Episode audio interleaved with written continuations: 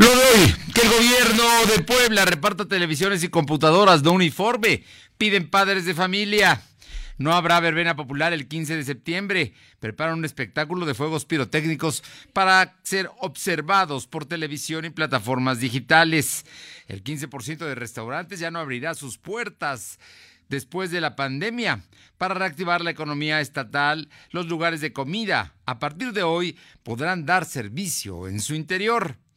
La temperatura ambiente en la zona metropolitana de la ciudad de Puebla es de 21 grados. Lo de hoy te conecta. Hay bloqueos en el puente internacional. Está pidiendo el apoyo de la policía. Noticias, salud, tecnología, entrevistas, debate, reportajes, tendencias, la mejor información. Lo de hoy, Lo de hoy radio con Fernando Alberto Crisanto.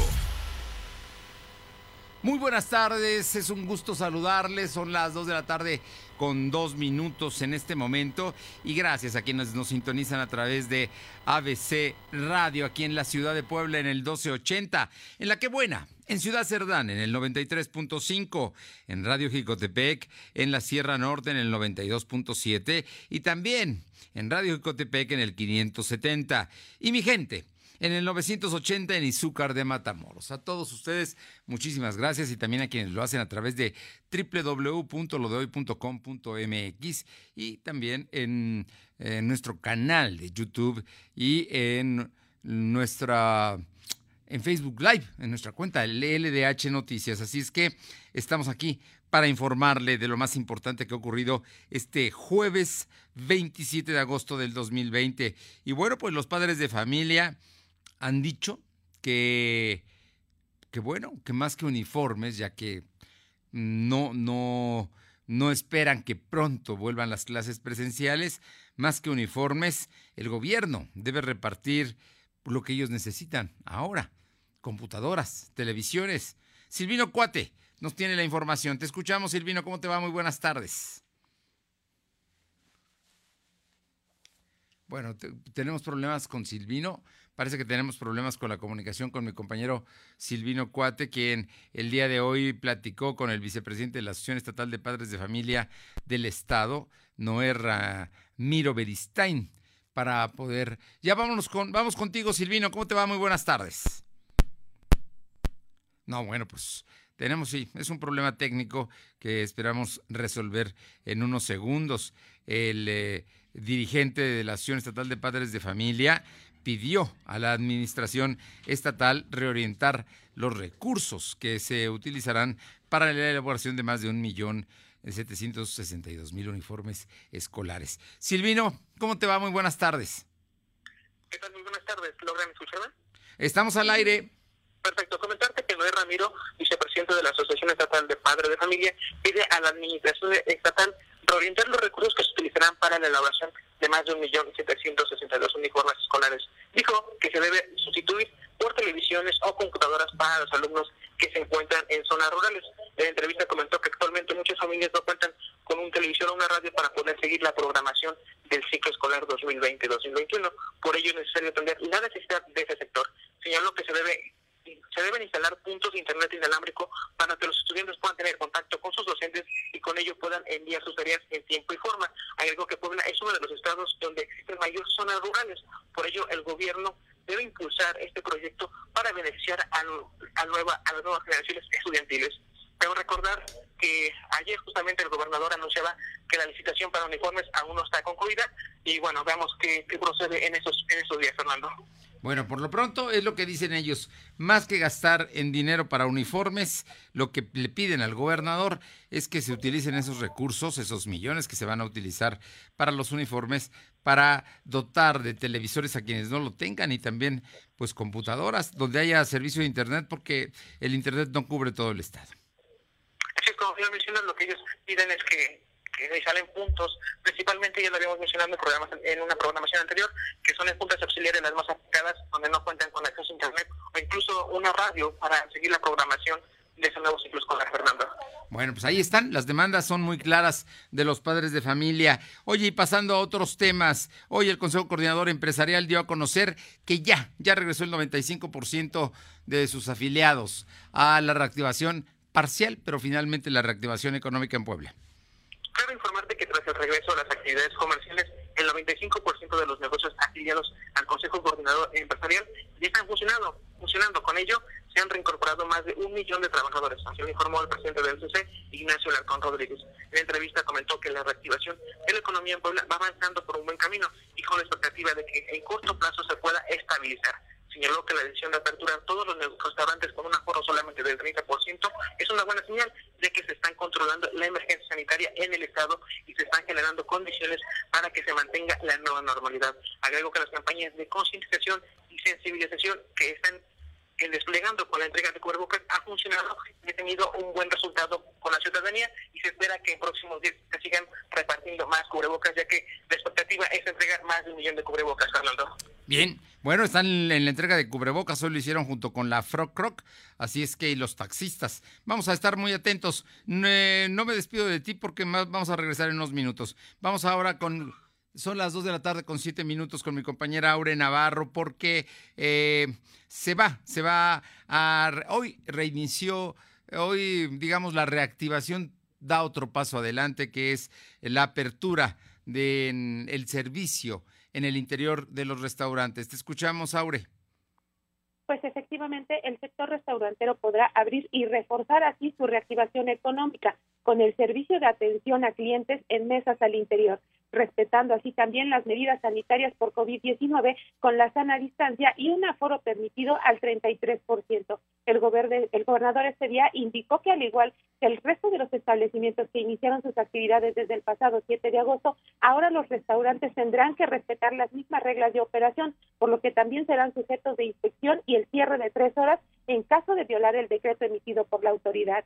Con esta determinación, los restauranteros, además de poder seguir brindando el servicio para llevar de comida o alimentos, ahora podrán abrir y permitir el ingreso de los comensales en las mesas con el aforo al 33%. En este sentido, la autoridad informó también que esta semana, pues siete centros comerciales ubicados en la zona metropolitana fueron inspeccionados y de esos cinco fueron cerrados por tres horas por no respetar precisamente los decretos que estipulan que solamente se permiten en los establecimientos pues el 30% que se tiene autorizado tener en la gente. Y bueno, es así como la autoridad estatal poco a poco pues va permitiendo, Fernando Auditorio, la reactivación económica que ahora involucra al sector restaurantero para que preste el servicio de alimentos en mesas, Fernando.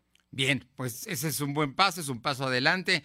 Me imagino que más restaurantes van a abrir y algunos otros que ya tenían servicio en sus terrazas ahora lo podrán también tener en el interior de sus locales. Oye, ¿y qué va a pasar el 15 de septiembre? Al parecer hay un acuerdo ya entre el gobierno del estado y el ayuntamiento de Puebla efectivamente por ahora de común acuerdo entre el gobierno estatal y municipal de Puebla, pues se ha determinado que durante el grito de independencia no habrá verbena popular. El gobernador señaló que en compensación para los poblanos se está analizando si esa noche habrá juegos pirotécnicos u otro tipo de espectáculos que pudieran disfrutar de forma virtual quienes guarden el confinamiento y de forma presencial, pues los pocos que podrán acudir al Zócalo. Indicó que los integrantes de la comisión intersecretarial siguen analizando cuál será el número exacto de poblanos que podrán estar la noche del 15 de septiembre en la plaza principal. Así también se está analizando la logística y el operativo de seguridad que se aplicará esa noche para permitir el acceso precisamente a este zócalo de la capital, Fernando.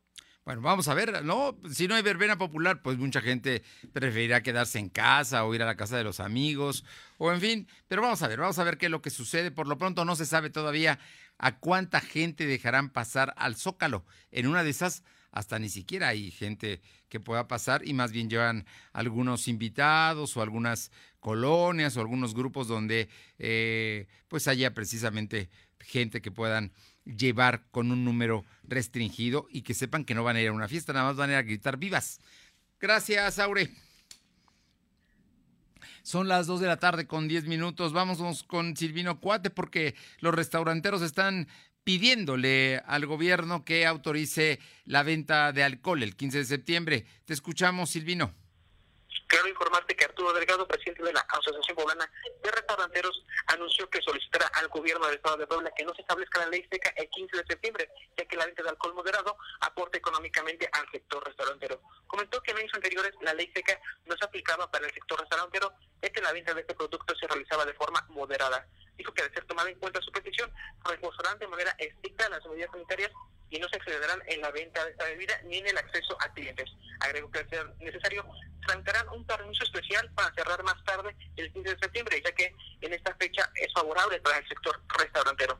Cabe recordar, Fernando, que el decreto que estableció el gobierno del Estado establece, indica que la, el cierre para todos los negocios es a las 9 de la noche. Sin embargo, quiere tramitar un permiso especial para que se esté cerrando a las 2 de la mañana, Fernando. Bueno, ahí está la solicitud ya hecha. Estamos a 15 días, un poco más de que esto suceda. Hoy es día 27. Estamos casi a 18 días de que esto suceda, así es que vamos a ver finalmente qué, qué pasa y qué determina la autoridad. Muchísimas gracias. Claro, estamos en caliente.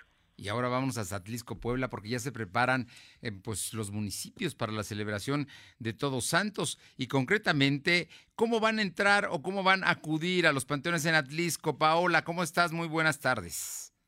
¿Qué tal? Muy buenas tardes. Y sí, con la nueva normalidad se tendrán que ir modificando algunas actividades, entre ellas la visita a los panteones aquí en el municipio de Atlisco. Y es que en entrevista con el administrador del, del panteón, Eloy Soledad, dijo que la visita será restringida y los interesados tendrán que apuntarse y ya se les va a dar un día o designar un día para visitar a sus difuntos.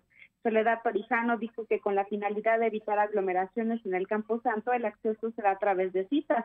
Los interesados en visitar a sus difuntos, a sus familiares difuntos, tendrán que apuntarse en una bitácora y será eh, que estará colocada en la entrada del panteón y ahí mismo se les indicará el día y la hora en que podrán acceder a este lugar. Al momento se tienen contempladas que sean solamente siete citas por día las que se puedan hacer al panteón. En caso de que se cuenten con varias inhumaciones, las citas tendrán que ser reprogramadas para un siguiente día. Adelantó también que no se les va a permitir la entrada a personas eh, mayores de 60 años, personas que no lleven cubrebocas, niños tampoco van a poder tener acceso al camposanto y tampoco mujeres embarazadas.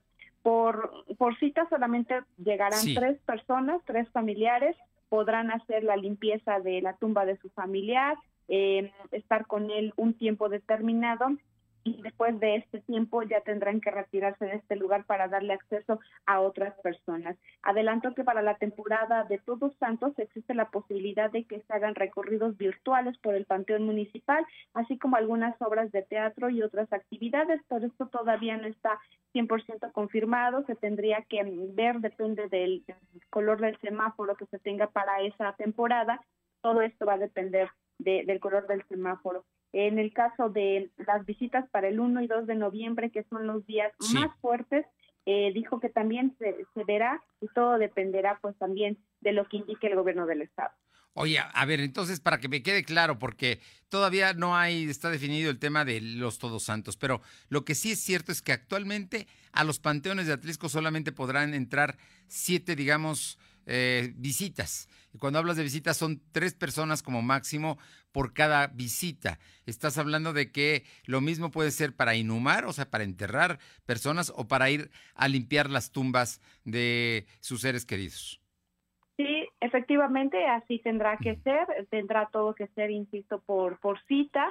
Eh, ya no se podrá tener acceso, podrá estar abierto el panteón como pues no estar abierto, acostumbrados como siempre, en el municipio de Atlisco a la hora que fuera, llegar, estar con, con el familiar ya difunto, limpiar, algunos pues para, prácticamente cada ocho días estaban visitando a sus familiares, pero ahora pues se tendrán que ir a apuntar en una bitácora y en esa bitácora ya se les estará designando el día y la hora y el tiempo que podrán estar dentro del panteón municipal. Muchísimas gracias. Vámonos ahora hasta San Martín Texmeluca con mi compañera Carolina Galindo, porque de aseguran en Huejotzingo a personas que, ¿sabe qué? Pues compraban, compraban con billetes falsos. Ojo, para que usted también tenga cuidado, porque si andan por Huejotzingo pueden llegar también fácilmente a Puebla, a las Cholulas, a San Martín. Te escuchamos, Caro. ¿Cómo estás? Muy buenas tardes. Fernando, buenas tardes a ti y al auditorio. Efectivamente, como bien lo destacas, durante este día elementos de la Policía Municipal aseguraron a dos mujeres y un hombre procedentes del Estado de México que viajaron a Huejotzingo para realizar compras y pagar con billetes falsos de distintas denominaciones. Así lo denunciaron a través de redes sociales comerciantes de esta demarcación ubicada cerca del volcán Popocatépetl y cerca de San Martín Texmelucan, donde finalmente alertaron a las autoridades y vía WhatsApp y Facebook alertaron sobre la presencia de estos sujetos, lo que originó que se montara un importante dispositivo de seguridad hasta que finalmente las autoridades pudieron ubicar a los presuntos responsables, quienes fueron señalados, fueron trasladados a la Fiscalía General del Estado. Durante estos hechos se les aseguraron varios billetes, papel moneda, falsa de, eh, denominaciones de 200 y de 500 pesos. Ya habían hecho desde hace varias semanas su presencia en este municipio, sin embargo fue hasta esta semana que finalmente lograron asegurarlos y ya fueron puestos a disposición de la Fiscalía. Un hecho realmente lamentable porque pues imagínate, entraban a comercios pequeños que están enfrentando la crisis por la pandemia y pues los aprendían con estos billetes falsos. De 200 y de 500, imagínate, pues se les va ahí no solamente la ganancia del día, se les va incluso su mercancía y todo, ¿no? Especialmente porque no hay muchos clientes. Bueno, qué bueno que los aseguraron y hay que estar pendientes porque seguramente si llegaron tres, pueden llegar más. Así es, Fernando. Hay que estar al pendiente y ya se lanzó la alerta a los ciudadanos de Huajotín y de otras demarcaciones. Muchísimas gracias, Carolina. Muy buenas tardes. Muchas gracias. Buenas tardes. Son las 2 de la tarde con 15, 2 y cuarto. Lo de hoy es estar bien informado. No te desconectes. En breve regresamos. Regresamos. Evoluciona con Hyundai Grand i10 2021. Descubre su nuevo diseño con controles al volante, alta conectividad y llave inteligente. Cotízalo en hyundai.com.mx. Hyundai. Antes de hacer un examen, ¿Ya estamos todos? Falta Mariana. En este regreso a clases aprendemos a ser mejores. Encuentra en Coppel, la app y coppel.com mochilas, laptops y calzado deportivo para que tu inicio sea el mejor. Además, por cada 650 pesos de compras, participas por una de las notebooks, mochilas o dinero electrónico. Mejora tu vida. Coppel porque entendimos que un cubrebocas es para protegernos y no para dejarnos callados. Estuvimos en casa, pero jamás encerrados. Los maestros y los padres de familia continuaron con la educación desde el hogar. La definición de la palabra héroe cambió para siempre y ahora existen mil formas de abrazarnos sin siquiera tocarnos. Un aplauso y reconocimiento a todas y todos los mexicanos por cumplir con México. México saldrá adelante. El PT está de tu lado. En Seuni no estás solo. Mantén firme el propósito con el compromiso de continuar estudiando. Seuni Plantel Puebla te ofrece Técnico Superior Universitario en Urgencias Médicas, Emergencias y Desastres. Especialidad en ortodoncia. Especialidad en endoperiodoncia. 130-1421. En Seuni, seguro. No es una situación conveniente para la sociedad realizar o llevar a cabo un evento magno como lo es el grito. No tenemos las medidas suficientes o tal vez ah, no se tiene la cultura social para hacer frente a una situación como esta, ya que no acatan las, las indicaciones del gobierno es contraproducente a la salud pública. Lo de hoy eres tú. Tu opinión nos interesa. Deja tu mensaje vía WhatsApp al 2223 2375 83. Comparte tus imágenes y tus reportes por Telegram al 2223 2375 83. Lo de hoy es estar bien informado. Estamos de vuelta con Fernando Alberto Crisanto. Bien, y todas, todos los jueves está con nosotros. La verdad es que es, es un gusto y la verdad un privilegio escuchar a Fernando Manzanilla, que es diputado federal, vicecoordinador de Encuentro Social en la Cámara, y platicar de, de cosas que son trascendentes, que son importantes, mi querido Fernando, porque de pronto a veces uno se queda en, en temas de anécdota y ahí acusaciones y temas que, que no son tan importantes como este que hoy te pido que platiquemos, que es el tema de la tercera edad, porque en los últimos días, eh, aún no, mañana se celebra el Día del Anciano en México, pero no nada más es un festejo. Para celebrarlos habría que atenderlos y saber que seis de cada diez personas de la tercera edad pues eh, han perdido la batalla contra el COVID, que el 41% de ellos viven en condiciones de pobreza y que el 60% de los adultos mayores en México no tienen acceso a instituciones de salud. Por ello, has hecho propuestas muy concretas, muy contundentes desde la Cámara de Diputados. Te agradezco mucho que nos platiques de ello porque la verdad esto sí es muy trascendente e importante porque ellos han dado su vida por México. ¿Y qué les estamos dando ahora? Muy buenas tardes y muchísimas gracias, Fernando Manzanella. Gracias, Tocayo. Un gusto saludarte. Y sí, efectivamente, este, este mes incluso se le considera un poco como el mes del adulto mayor. Y este viernes, viernes 28 de agosto, celebramos justamente el día del, del, adulto mayor, o mejor conocido, luego le dicen el día de los abuelitos y las abuelitas. Bueno, efectivamente, yo ahorita vengo de, hacer un recorrido en, en las colonias, he estado, digamos, pues un par de veces a, la semana estoy eh, tocando territorio, hablando con la gente y, he, podido percatarme de primera mano que en, la pandemia, durante la pandemia, uno de los sectores más afectados, más golpeados, pues ha sido justamente el sector de los adultos mayores. La crisis sanitaria del COVID les ha pegado en mayor medida a ellos y bueno, este, eh, eh, de alguna forma están sufriendo mucho más las consecuencias que otros grupos de edad. Ya dabas algunos datos hace un momento pero efectivamente es el grupo con la mayor tasa de letalidad por el tema del COVID, es el más afectado económicamente por el confinamiento también, es el que más estragos emocionales está teniendo este eh, a partir o a raíz del aislamiento y de la soledad. Debemos de recordar que pues una de las recomendaciones es que los adultos mayores no salgan, como son los más vulnerables, no salgan de casa, lo salgan lo menos posible y bueno, pues por lo tanto pues están han estado más encerrados y su situación es más compleja. Es eh, el sector que sufre la mayor discriminación laboral también. Este, eso los condena pues en casos, en situaciones como estas donde por sí no hay trabajo, este, si llegan a tener alguna oportunidad, pues son trabajos precarios, son trabajos informales, son trabajos también pues mal remunerados, ¿no? Y, y, y al no contar con ingresos propios, tampoco cuentan en muchos casos con seguridad social, la mayoría de ellos depende completamente de dos cosas, o de sus familias y o de eh, los apoyos que le dan las instituciones de gobierno. Entonces, a raíz un poco de eso, Tocayo, esta semana nos hemos dedicado un poquito a, plantear algunos temas en la Cámara que tienen que ver con el tema de los adultos mayores, particularmente cuatro temas que planteamos en un punto de acuerdo y, y donde estamos hablando de cuatro los cuatro asuntos donde el gobierno federal es un exhorto al gobierno federal, a los gobiernos de los estados, pero con programas existentes y con algunos recursos adicionales, pues se puede seguramente ayudar. Primero, a que se redoblen los esfuerzos para ampliar los alcances de la pensión para el bienestar de los adultos mayores y cubrir en su totalidad a la población mayor de 65 años en todo el país. Recordemos que estos programas de apoyo empezaron con el presidente López Obrador en, en, en la Ciudad de México,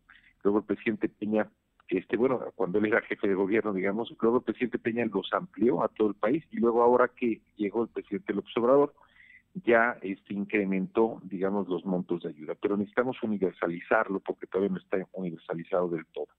Segundo, en coordinación con el DIF nacional, los estados elaboran también políticas, acciones para la atención especializada a este grupo de la población, en especial a los que están en abandono, porque hay muchos en abandono, en desamparo o en la calle. Hay gente que literalmente, más durante la pandemia, está dejando a los adultos mayores en la calle.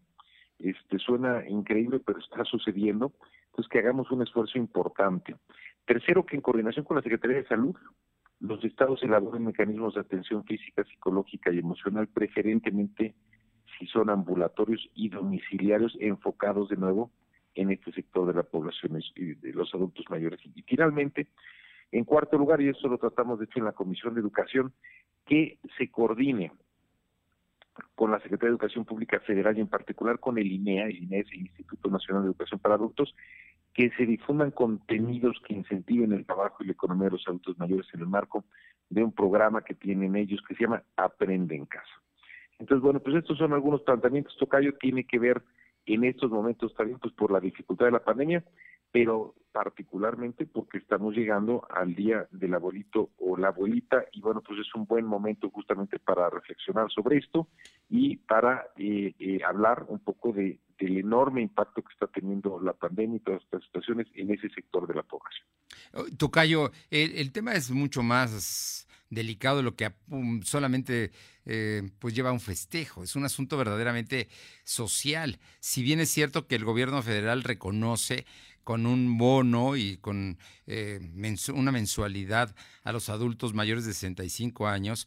Lo cierto es que, por ejemplo, los servicios médicos, pues a veces los vemos haciendo colas para les den las medicinas en las instituciones de salud pública, ¿no? O, lo, o, lo, o los vemos muy enfermos, o no pueden salir de sus casas y no los atienden. Y, y en ocasiones, esta semana se daba a conocer una investigación de la UPAEP de que en Puebla eh, cuatro de cada diez adultos mayores están sufriendo de problemas de angustia, de, soledad, por, todo lo que está ocurriendo. El asunto es más delicado, Tocayo Fernando Manzanilla, y, bueno, yo creo que esto es muy importante, ¿no? Que, se tomen acciones muy específicas por parte de las autoridades que lo puedan hacer. Sí, efectivamente, mira, eh, eh, en, en cualquier situación, pues son un grupo vulnerable, ¿no? Por eso se comenzó en su momento a atenderlos con estos apoyos en la Ciudad de México y luego eso se fue ampliando a todo el país y ahora el presidente los ha, ha redoblado, digamos, incrementado los montos de los apoyos mensuales.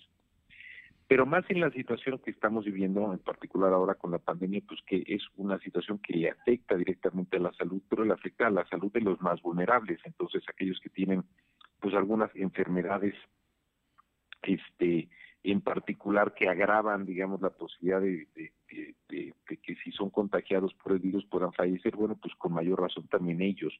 ¿Por qué? Porque pues ya su salud es más precaria, porque tienen menos defensas, porque son sujetos, digamos, a ser más, eh, digamos, enfermarse de manera más fácil. Pero además de eso, pues no está solo solamente el tema de salud, están otras cosas, como decíamos, y tú, tú bien lo comentas ahorita. O sea, el hecho de que, de que ellos eh, eh, han recomendado estar mucho más tiempo en casa implica, implica que, que, que digamos, las condiciones de soledad y eh, incluso de depresión y de angustia que, como las que tú comentas, sea mucho, ellos sean mucho más propios de vivirlas. Entonces, yo, yo lo que estoy planteando y lo que estamos diciendo es, hay de por sí muchos programas, tenemos que ver cómo a través de los programas que tiene de inflacional, que tiene la Secretaría de Educación Pública, que tiene la Secretaría de Salud y, algunas otras cosas, generamos un tema específico de fortalecer las acciones hacia los adultos mayores como grupo vulnerable, porque quizá en estos momentos pues son los que están siendo pues más afectados y que están viviendo digamos con mayor impacto y mayor digamos dureza pues todo lo que está sucediendo ahora con el asunto de la pandemia y el COVID. De eso se trata, no se trata necesariamente de más dinero, hablaba yo en el primer planteamiento, bueno, pues sí, cubrir la totalidad de la población mayor de 65 años, que todavía no se cubre eh, por completo, eso sí va a requerir más recursos.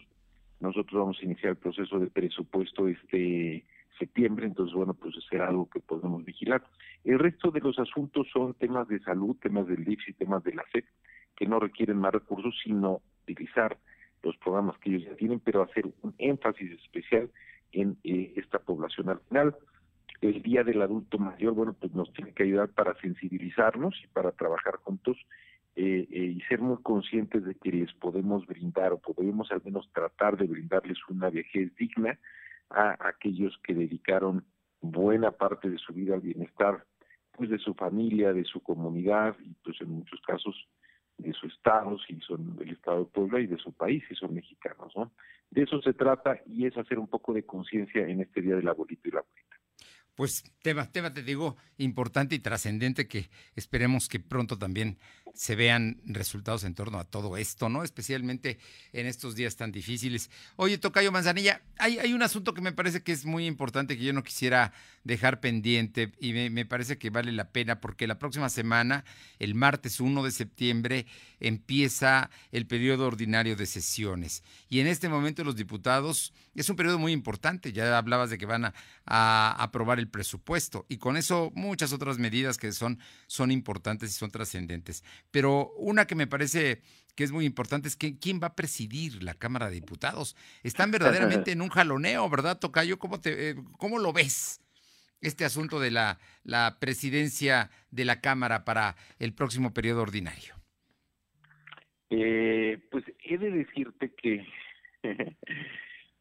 mira, yo creo que cualquier cosa se podría haber hecho, cualquier cosa se puede hacer, pero esas cosas yo creo que se tienen que hacer un poquito con, con mucho tacto y con mucho cuidado, ¿no? Eh, eh, te, te, comento porque además tuvimos una reunión, una reunión el día de ayer eh, con la gente del PT, entonces tuvimos una reunión la gente del PT y del PES, y ahí hubo algunos este exabruptos entre entre uno de los diputados del PT, que es, que es Gerardo Fernández Noroña, y el coordinador ahora del grupo parlamentario del PES, que es Jorge Argüelles, y ahí se dieron, digamos, este, un poquito hasta con la cubeta, al menos en términos, en términos este, tuiteros, ahí estuvieron discutiendo. Pero, mira, está la postura, y al día de hoy, pues entiendo que todavía quien tiene más diputados es, es el PRI, y bueno, pues eso puede, puede, puede seguir, digamos, avanzando hasta eh, el día, creo que es el día domingo, tienen que hacer como una contabilidad el día domingo o el día lunes en la mañana, porque el lunes en la tarde a las 5 de la tarde tenemos ya la sesión, digamos, para definir a la mesa directiva y votarla, ¿no? Entonces, este, eh, para el día lunes eso ya tiene que estar resuelto porque el día martes pues es el primer día de sesiones. Yo creo que es posible que se quede el PRI o pudiera ser en un momento dado si hubiera algún acuerdo entre, eh, pues yo, yo creo que toda la coalición Juntos Haremos Historia, si se decidiera y si considerara pertinente y se considerara que es legal y que todo estuviera en orden, que se diera, digamos, una mesa que no fuera necesariamente la del PRI, ¿no? Una presidencia que no fuera necesariamente la del PRI. A mí, en principio, si tú me hubieras preguntado, pues yo diría, pues yo, yo, yo estuve cuando se instaló ahí en la Junta de Comisión Política los grupos parlamentarios y bueno, el PRI en ese momento quedó instalado como la tercera fuerza política, ¿no? Eh, es cierto que las cosas pueden variar y varían a lo largo de, toda una legislatura, y bueno, si por alguna razón los números ya no dieran, pues entonces ahí habría, digamos, sí habría la posibilidad de que, de que la mesa la presidiera alguien más, pero yo creo que en cualquier caso se tiene que hacer con un amplio consenso, primero dentro de la coalición, Haremos Historia, y después hacia afuera, ¿no? Vamos a esperar este, quedamos de volver a platicar nosotros creo que el, domingo y yo creo que para el día lunes en la mañana pues ya tiene que haber algo muy muy definido. Pues alguien le debe haber dicho a Fernández de Oroya que se excedió porque ya buscó al diputado Argüelles y yo creo que están tendiendo algún puente de comunicación y, no, sería extraño. ayer nos vimos, ayer nos, ayer tuvimos ahí reunión, ahí nos, vimos todos. Pero hoy, hoy este, trascendió, hoy trascendió que hoy, hoy están eh, llegando a puntos de acuerdo o que podrían llegar a puntos de acuerdo. O sea que... Sí, pudiera, pudiera Es política, ¿no? pero se tiene que hacer de una forma consensada entre la coalición, Seremos Historia, que además ni siquiera es solo, solo el PT y el PES, es también Morena. Claro. Entonces, si se arma un tema definido entre todos y acordado entre todos y todos estamos de acuerdo, además se, se necesitaría la votación de todos pues para elegir a esa nueva mesa directiva, ¿no? Si fuese así, este pues podemos, digamos, avanzar en algún tipo de eh, arreglo que sea consensado. Eh, al día de hoy, si no, bueno, pues lo más, digamos, lo que lo que puede suceder, lo, la inercia te llevaría a pensar que fuese solamente el PI. Lo que no creo que fuese bueno es un poquito como estaba irrumpiendo el PT y fíjate que además son muy buenos amigos y ayer este, la, la verdad es que tuvimos una extraordinaria charla, pero bueno, y quizá más más que el PT fue fue el, eh, mi compañero Gerardo Fernández Noroña que, que fue muy público en esto y, creo que también ahí dio susceptibilidades y luego el diputado Jorge Argüelles pues, le contesta y ahí se agarran públicamente no eso no se ve bien. Además es una es una misma coalición. Entonces si hubiera algún consenso que pudiera llegar a verlo seguramente eso se daría el día domingo y el día lunes este pues eh, de ser así pues ya se nombraría digamos una mesa por consenso que habría que ver, digamos, cómo, qué tipo de mesa sería. Y si no, pues es probable también que el propio PRI, si no hay, digamos, nada distinto y sigue siendo la tercera fuerza, pues que el PRI pudiera todavía, presidir. Pues eh, eh, Fernando Manzanilla, ya la próxima semana, ya instalada la, eh, el Congreso, ya en, pleno periodo ordinario de sesiones, estoy seguro que te vamos a molestar para platicar contigo y conocer aún más de todo el trabajo y la agenda legislativa. Habrá muchas cosas, digamos, ya a partir de ahí, desde luego una de ellas en septiembre, en septiembre ya, la siguiente semana, este empezará, este, más bien de aquí a dos semanas empezará un poquito todo el proceso ya de presupuesto. Pues temas importantes y trascendentes para la vida política, más en este momento para México. Como siempre, un gusto saludarte y te mando un fuerte abrazo. Un abrazo, Tocayo. Fuerte abrazo a ti y al auditorio. Muy buenas tardes. Es el diputado Fernando Manzanilla, vicecoordinador de Encuentro Social en la Cámara de Diputados. La una con 34. Las dos, las dos con 34. Lo de hoy es estar bien informado. No te desconectes. En breve regresamos. Regresamos. Desarrolla tus capacidades ante los cambios. Protege tu integridad y prepárate. SEUNI Plantel Puebla te ofrece Ingeniería Industrial en Producción, Ingeniería Mecatrónica, Sistemas y Tecnologías de la Información. Facebook e Instagram. SEUNI Puebla. 130-1421. En SEUNI, seguro. Suscríbete a nuestro canal de YouTube. Búscanos como En la Cámara de Diputados llevamos a cabo tres periodos extraordinarios. Se aprobó un paquete para cumplir con el tratado entre México, Estados Unidos y Canadá. La elección de cuatro nuevas consejeras y consejeros del INE. La reforma para permitir comprar medicamentos en el extranjero. La modificación a la ley para hacer públicas las sentencias emitidas por los jueces. Y las reformas que garantizan la participación igualitaria de las mujeres en la toma de decisiones. Cámara de Diputados. Legislatura de la Paridad de Género. ¿Sabías que tu crédito Coppel dura toda la vida? Si lo obtuviste hace tiempo y perdiste tu tarjeta, no te preocupes. La puedes reponer gratis y al momento en tu tienda más cercana. Utiliza tu crédito para estrenar celulares, línea blanca, ropa, calzado y mucho más. En tienda coppel.com y en la app Coppel. Crédito Coppel, tan fácil que ya lo tienes. Lo de hoy es para ti. Conéctate a www.lodehoy.com.mx y suscríbete para recibir la mejor información en tu email. Un, dos, tres, amarillo, azul, blanco. Combina de color a tu paso y enamórate de tus espacios con color gratis de Comex. Compra dos colores y te regalamos el tercero. Además, llévalos con tu tarjeta bancaria a tres y seis meses sin intereses. Así de fácil con color gratis. Solo en Comex. Vigencia el 31 de agosto del 2020. Consulta bases en tienda. Lo de hoy es estar bien informado. Estamos de vuelta con Fernando Alberto Crisanto. Bien, y regresamos rápidamente. Le comento en este momento, en este momento contribuyendo a tu economía, lo de hoy noticias y el chalán de la central te van a regalar una despensa. Danos tu recomendación en Facebook y envía en este momento, en este momento la captura de pantalla al WhatsApp 22 23 23 75 83 con tu nombre completo y el chalán te va a llevar hoy mismo la despensa hasta tu casa. Cuida tu salud y la de tu familia. Yo me quedo en casa en este momento 22 23 23 75 83. Así es que ya, para que le llevemos la, eh, precisamente, pues la despensa, la despensa con productos vegetales, frutas, verduras eh, y carne, proteínas, chorizo, pollo, queso, en fin, está bastante buena.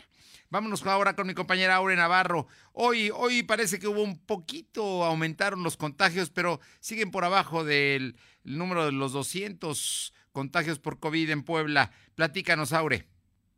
Efectivamente, en las últimas horas se registraron 195 contagios y 21 decesos por coronavirus en el estado de Puebla. Así lo informó este día el secretario de Salud, José Antonio Martínez García. Citó que se tiene a este jueves un acumulado de 28.381 contagios y un total, pues lamentable, ya de 3.606 fallecimientos por COVID. Precisó además que se tienen 683 personas hospitalizadas. De estas 149, dijo, pues están conectados a un ventilador mecánico. Al respecto, el gobernador consideró que las cifras pues siguen siendo manejables, por lo que sigue pidiendo a los poblanos, empresarios y dueños de establecimientos, simplemente la sociedad poblana, pues a seguir respetando el cuidado personal para evitar contagios. Señaló que al igual que el gobierno, pues ningún círculo social quiere regresar al cierre de negocios que se tuvo hasta por cuatro meses. Por ello insistió una vez más en que se debe seguir guardando pues una disciplina social, Fernando. Bueno, hasta ahí el tema de los números y vamos a estar muy atentos porque la próxima semana, en septiembre, se supone que a partir del resultado de los, estos números y de estos indicadores se sabrá si eh, vamos a semáforo naranja y también, así como hoy empezó con los eh, el servicio en el interior de los restaurantes, se toman otras medidas para la reactivación económica. Oye, y pasando a otro asunto, cuéntame, ¿qué pasó con Juan N. Méndez, donde la madrugada de ayer quisieron tomar la presidencia municipal, que tiene tomada Morena, y no pudieron, al contrario, salieron golpeados los policías que llegaron a recuperar la presidencia municipal de este municipio del sur del estado.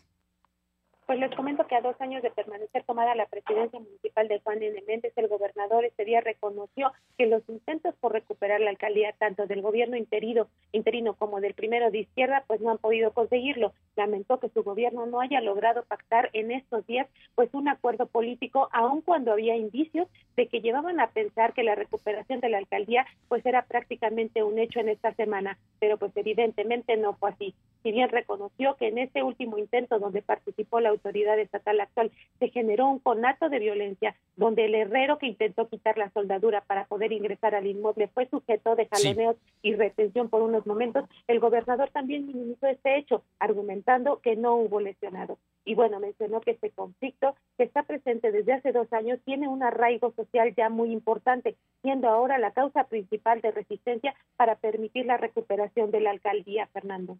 Pues vamos a ver, porque es muy extraño que no puedan sacar a la gente, que al final de cuentas es de Morena. Gracias, eh, Aure.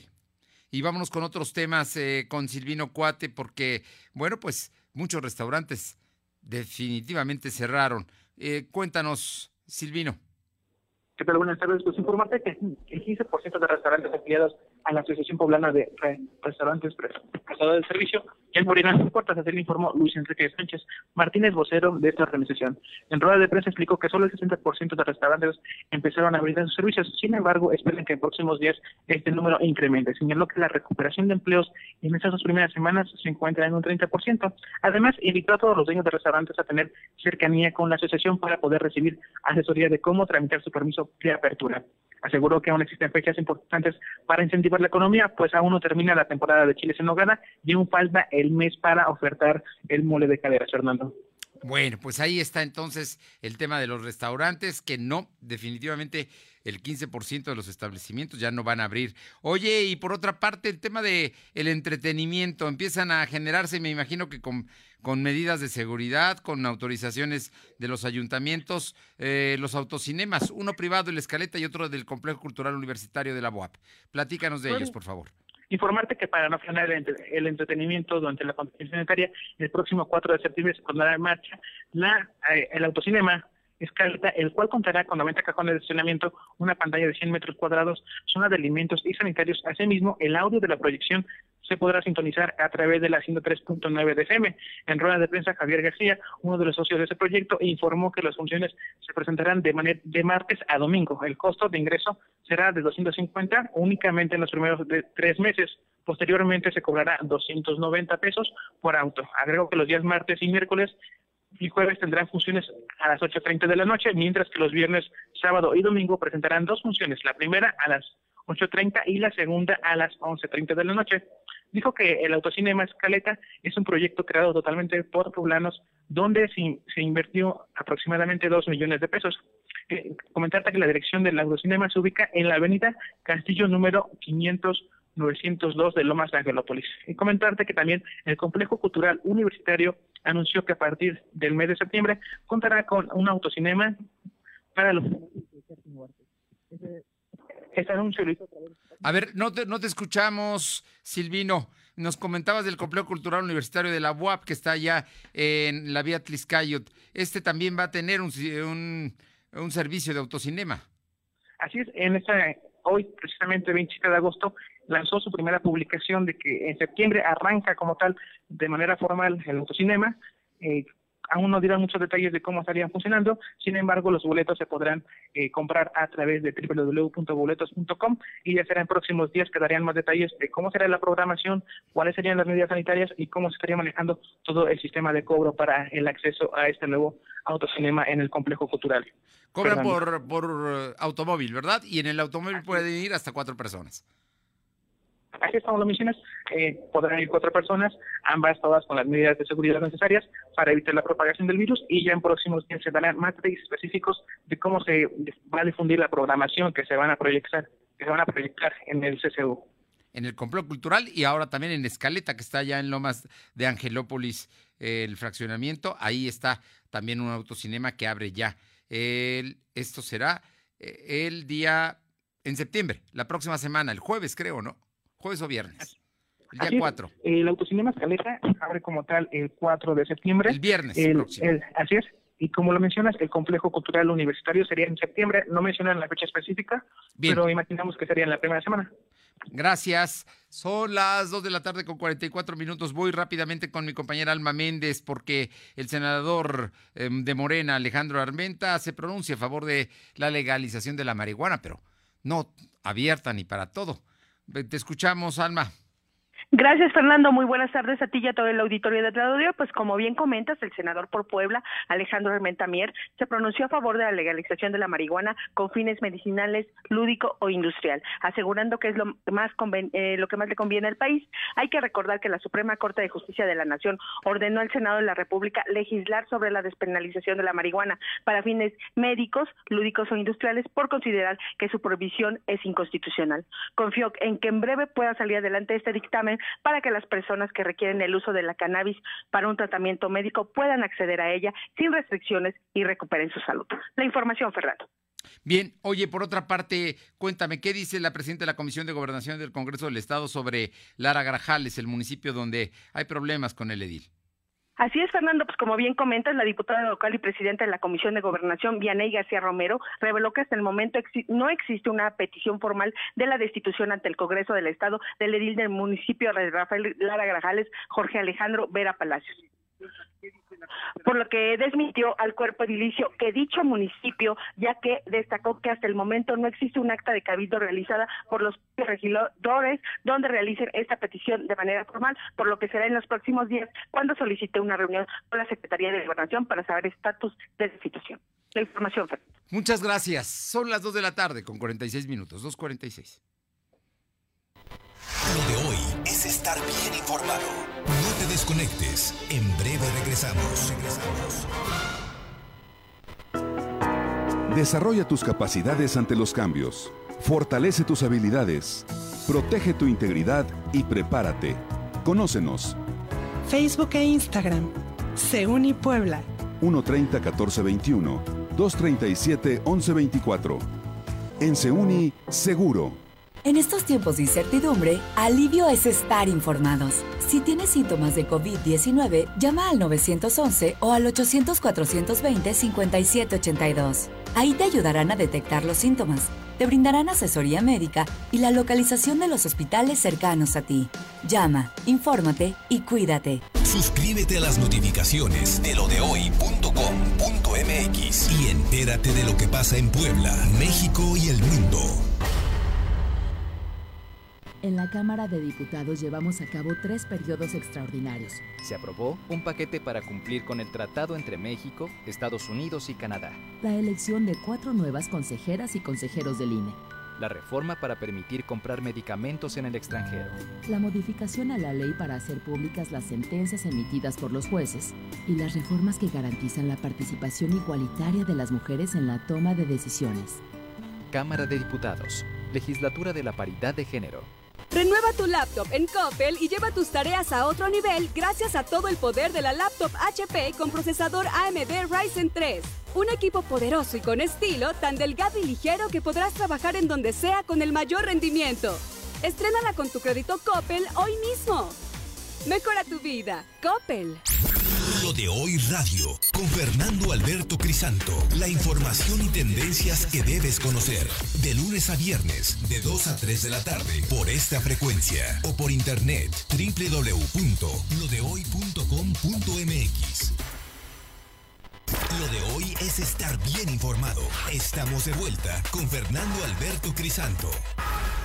Bien, y vámonos en este momento con mi compañera eh, Carolina a eh, San Martín Texmelucan. Tenemos información, Caro, ¿cómo estás? Muy buenas tardes nuevamente.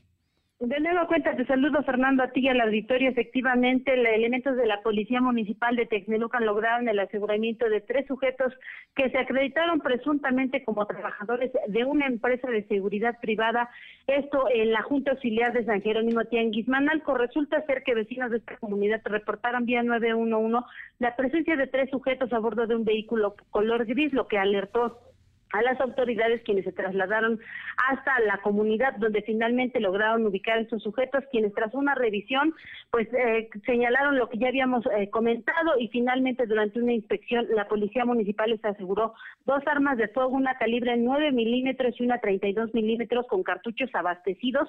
Derivado de esto pues no presentaron la licencia correspondiente para la aportación de armas de fuego por lo que fueron puestos a disposición de la Fiscalía General del Estado. Fernando.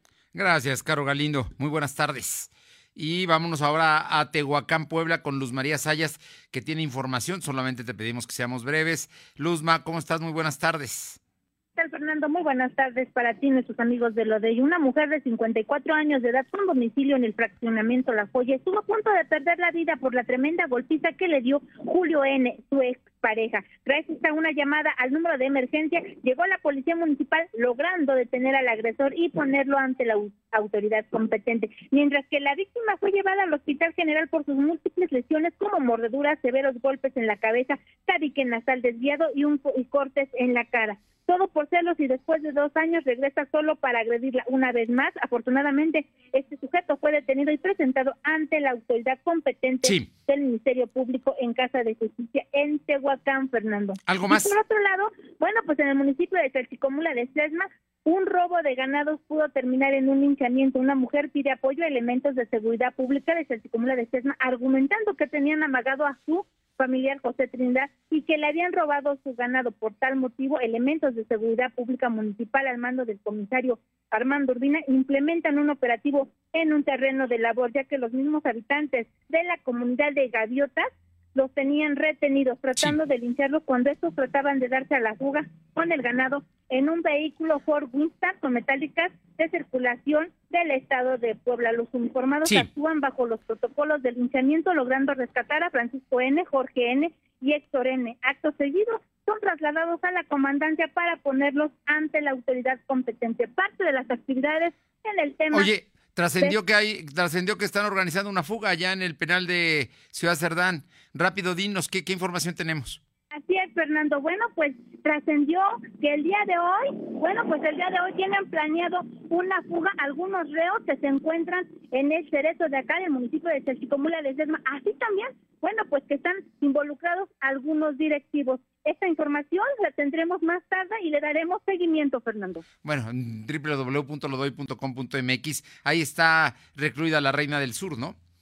Exactamente, Fernando. Aquí está la Reina del Sur. Gracias. Y vámonos hasta Atlisco, Puebla, con Paola Aroche. Hay una Expo Prevención COVID-19. Te escuchamos, Paola.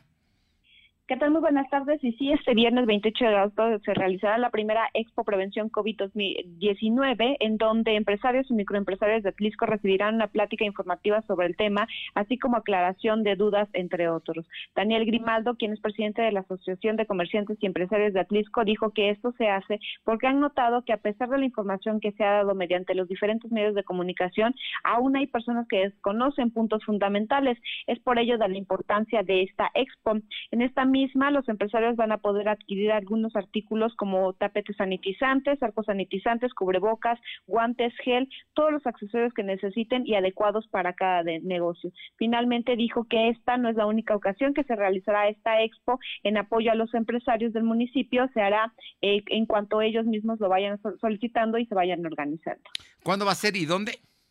Será el día de mañana en punto de las eh, 9 de la mañana en una granja que es muy conocida aquí en el municipio de Atlisco, cerca de los viveros de Cabrera. De Cabrera. Muchísimas gracias, Paula.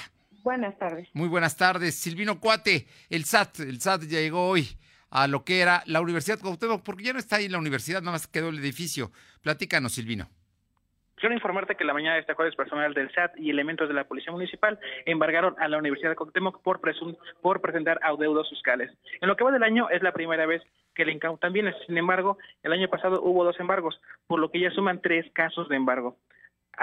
antes del mediodía, un camión de, mudanza se estacionó en la avenida 15 Poniente de la colonia Belisario Domínguez, en Puebla Capital, para llevarse los artículos que tenían que embargar. Cabe recordar que el pasado 2 de abril del 2019 la Universidad de Cuauhtémoc fue embargada debido a un adeudo fiscal que presentaba desde hace cuatro años, Fernando. Bueno, esto es allá en la Belisario Domínguez, pero que muchos lo conocemos como La Paz, ¿no? Está muy cerquita de la recta Cholula, las instalaciones de la Cuauhtémoc, que por cierto no tienen clases presenciales, ¿no? Por eso te decía que yo casi no, no hay, pero bueno, llegaron hasta allá el día de hoy el SAT y policías y se llevaron todo el mobiliario. Gracias. Buenas tardes. Vámonos a los deportes. Lo de hoy es pasión y la pasión está en juego. Fin de semana deportivo y también de protestas antirracistas. Cuéntanos, Paco Herrera, muy buenas tardes. Buenas tardes, Fernando. Pues así es, en un hecho inédito en la historia del deporte estadounidense, la protesta que inició en la NBA cuando los Bucks de Milwaukee se negaron a entrar a la duela, debido al brutal ataque en contra del afroamericano Jacob Blake a manos de policías del estado de Wisconsin, se extendió al resto de los playoffs, de los partidos de playoffs de la liga. En total se suspendieron tres partidos el miércoles y otros tres que estaban programados para hoy. Las series Box Magic, Thunder Rockets, Blazers contra Lakers, Nuggets Jazz, Celtics, Celtics Raptors y Clippers Mavericks. Se suspendieron seis partidos se especuló en la tarde que se iba a suspender la temporada completa, porque la protesta se amplió, jugadores de la Liga de, Básquetbol Femenil también suspendieron sus partidos, se suspendieron juegos de las grandes ligas de béisbol y de la Liga de Fútbol este, Soccer, la MLS, además de que varios equipos de fútbol americano, como los empacadores, los potros y los Jets, renunciaron a sus prácticas de hoy. Al final, se determinó en la noche que sí se van a reanudar los playoffs del NBA entre mañana y el sábado, Todavía no hay nada oficial en cuanto a los horarios, pero bueno, fue una protesta que paralizó por completo al deporte estadounidense, algo nunca antes visto. Y mira que ahí influye ese tipo de protestas porque son millones de estadounidenses los que ven la, la televisión, los que están precisamente muy pendientes de estos partidos. Lo que pasa es que en todos estos deportes hay una, gran, una gran participación de gente de color que se siente agredida por las policías que están verdaderamente pues agrediendo a la gente de color. Y el último caso es el de Wisconsin que tú platicas. Así es que podrían regresar a jugar este viernes y sábado. Vamos a ver, pero ya estaban decididos a cancelar la temporada. ¿Qué más hay, Paco? Bueno, pues mañana el Puebla este, pone en marcha la, la fecha 7 del torneo Guardianes 2020 de la Liga MX y va a enfrentar un doble reto porque no solo recibe al sublíder Toluca en el Estadio Cuauhtémoc en busca de romper esta racha de tres derrotas consecutivas, sino que además tendrán que hacerlo con el portero suplente debido a la suspensión del titular Nicolás Viconis, que fue expulsado en los últimos minutos del partido del domingo pasado ante Cholos. Se trata de Iván Rodríguez, un canterano del Puebla, que lleva más de un año sin disputar un partido oficial. Un la última vez que Rodríguez saltó a la cancha fue en marzo de 2019. Entró de cambio para un partido ante el Querétaro del Clausura 2019. Él dice que está en buena forma y le pide a la afición este, por medio de Twitter que le tengan confianza. Él promete cuidar bien el marco poblano. Es un paisano, empezó desde fuerzas básicas y aquí ha ido ascendiendo. Esta es la oportunidad que tiene, esperemos que lo haga muy bien y ojalá, ojalá sea de buena suerte. Nada más rápido, ¿qué partidos importantes hay de esta jornada que empieza mañana el Puebla contra Toluca?